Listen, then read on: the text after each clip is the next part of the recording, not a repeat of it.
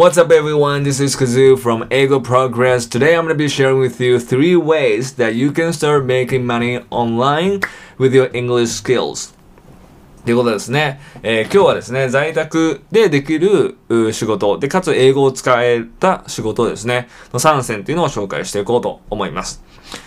でですね、私自身も、まあ今ではですね、その在宅で、で、かつ英語を使って仕事っていうのを、まあ、できるようになったんですけども、最初はですね、まあ、本当にこう、皆さんと多分同じように検索をしてですね、僕の場合 Google で検索して、英語、在宅、副業みたいな感じで、えー、検索しました。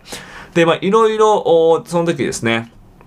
出てきたんですけれども、そこで実際に自分がやったことのあるものは3つなので、やっぱり自分がやったものだと、やっぱメリット、デメリットっていうのもしっかりですね、えー、体感として感じているので、その3つをしっかりですね、お伝えしていこうと思います。逆にまあ、知らない、やったことがないものを、えー、まあ、話すこともできるんですけれども、ただしっかりと自分が感じたものを皆さんにお届けしたいので、今日はその3つに絞っていこうと思います。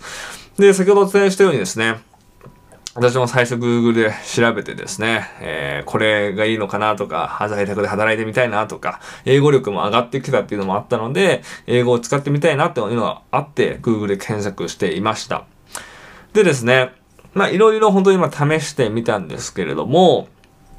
え、自分がですね、やって、えー、本当にメリット、デメリットを感じた、えー、3つをですね、紹介していきたいと思います。で、えー、1つ目がですね、え、翻訳関連ですね。翻訳関連、え、は、まあ、例えば、えー、翻訳ですね。日本語から英語とか、英語から日本語とか、えー、まあ、通訳とかもですね、この類に入るかなというふうに思いますし、あとは、え、字幕の書き起こしみたいなのも入ってくるかなと思います。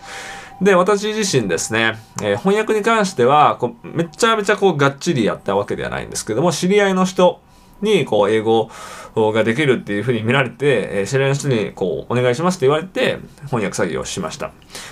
で、あとは字幕のですね、書き下ろし、書き、えー、書き起こしとかもですね、えー、まあ、外国人の人に依頼されて、まあ、YouTube のですね、字幕とかも作ったりしました。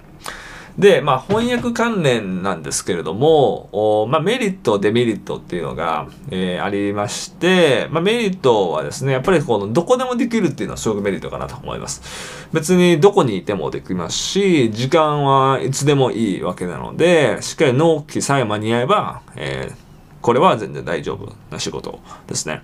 ただ、えー、デメリットとしては、え時間がかかるっていうことですね。結構、まあこれ人によるのかもしれないですけど、やっぱ慣れてないと、最初の方はやっぱ結構時間かかって、やっぱりこう、自分もやっぱ完全なバイリンガルじゃないので、こうやっぱりニュアンスとかですね、まだわからないとこもあって、やっぱ調べながらこうやったので、正直、え自分的にはこう、まあ、なんですかね、割に合わないなっていう形だったので、あんまり、えー、やってはいません。ただこれはもう本当に人によってですね、性格上、えー、早く作業できる人とかもいるとは思うので、えー、まあ、間違いなく在宅で、かつ英語を使ってできる仕事かなというふうに思います。はい。で、えー、次二つ目ですね。私が、え、やったのは、え、日本語を教えるってことですね。英語を使って。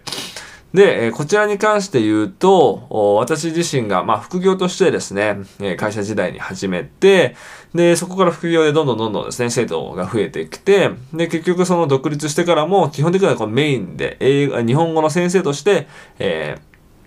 え、今ですね、働いています。で、こちらに関してなんですけれども、まあ、メリットとしては、えー、やっぱ外国人の人と、もいろんな国の人と交流できるっていうことですね。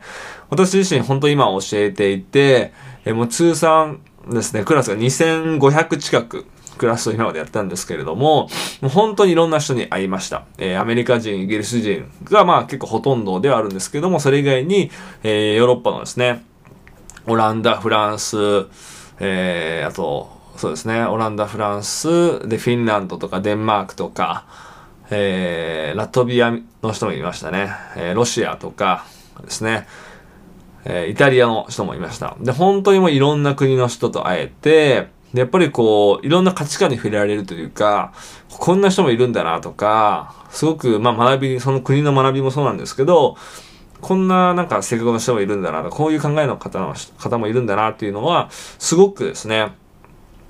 あの、ただただこう、まあお金をもらえるだけじゃなくて、そういった価値観を得られるっていうところでもすごく良かったので、日本語っていうのは、日本語を教えるっていうのは、そういったまあ外国人と交流できるっていう面ですごくメリットだなと感じました。で、まあ、じゃあデメリットとしては、まあ、基本的にやっぱりその1対1でですね、教える形、私の場合は形だったので、場所と時間がやっぱりこう拘束される。まあ、ただ、その、好きな時間を選べる。好きな時間、自分がその空いてる時間から選んでもらうという形なので、自分が行きたくない時間とかやりたくない時間にやる必要はないんですけど、ただ、まあ、一旦授業が決まると基本的にはその時間で1時間は拘束されて、まあ、基本的にはまあ家でやるっていうことなので、まあ、在宅ワークがあのメインでやってるので、まあそこは仕方ないかなと思うんですけども、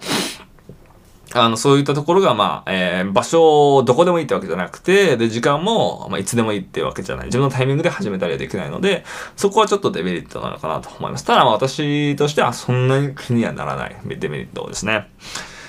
で、えー、最後ですね、三つ目。えー、これがですね、私が一番、一番情熱を注いで、えー、今ですね、やってる仕事なんですけども、英語を教えるってことですね。で、私自身やっぱり英語学習で、やっぱ苦労、すごく苦労したっていうのはあるので、まあ、日本語を教えるのもすごく好きなんですけど、やっぱり自分が苦労して、自分がやっぱりこう壁とかを乗り越えて頑張った英語を教えるっていうのは、やっぱりこうもっと情熱を注げる仕事だなっていうのは日々感じています。で、こちらに関してはですね、もう本当にたくさんのメリットがあるんですけども、やっぱり一番は、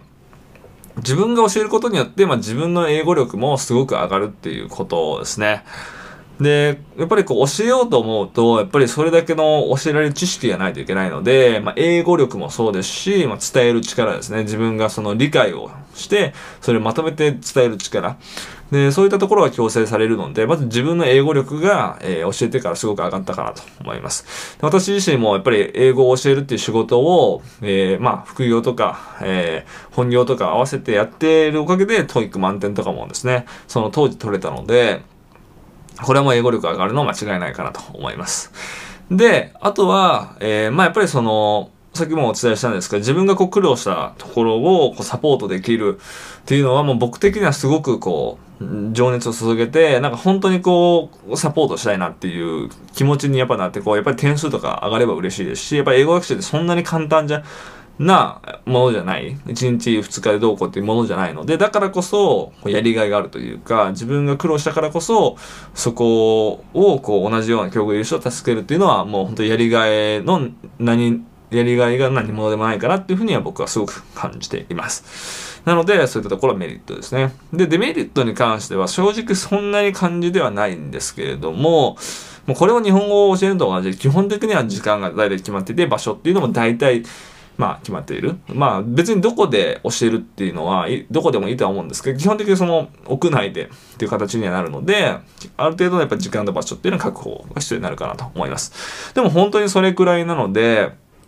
あの、自分のやっぱり英語力をですね、高めたからそれを誰かに伝えたいっていう人はやっぱ英語を教えるっていうのがすごくおすすめかなと思います。で、今ですね、この3つを、まあ、紹介したんですけれども、もう本当に今の時代ってこう、オンラインでですね、やっぱ仕事が、まあ、主流になってきて、いろんなプラットフォームで翻訳のですね、サイトとか日本語を教えるサイト、英語を教えるサイトっていうのもあるので、えー、もう本当にその検索すればすぐ出てくるものもたくさんあるので、そういったところからですね、試してみるのがいいかなと思います。で、私自身もですね、あの、やっぱりこう、今から振り返ってみると、まずは行動してみる。えーそのいいか悪いかっていうのもまずわからないので、その体験してからとりあえずいいか悪いか判断する。やっぱこういう動画見るのも大事だと思うんですけれども、やっぱ自分で体験して、やっぱいいか悪いかって見極めるのが大事だと思うので、僕はいいって言ってるものも悪いって感じられる方もいるかもしれないですし、悪いって言ってるものもいいって感じてもらえることもあるとは思うので、まずは何か一つ選んで、一つまず小さな行動でもいいので、えー、していくっていうのをですね、意識していただけると、えー、僕みたい、僕みたいですね、なんか一つだけやろうと思って、まず踏み出したのが、もう本当にその独立につながって、もう今の生活につながっているっていう状態に、ね、なるかもしれないので、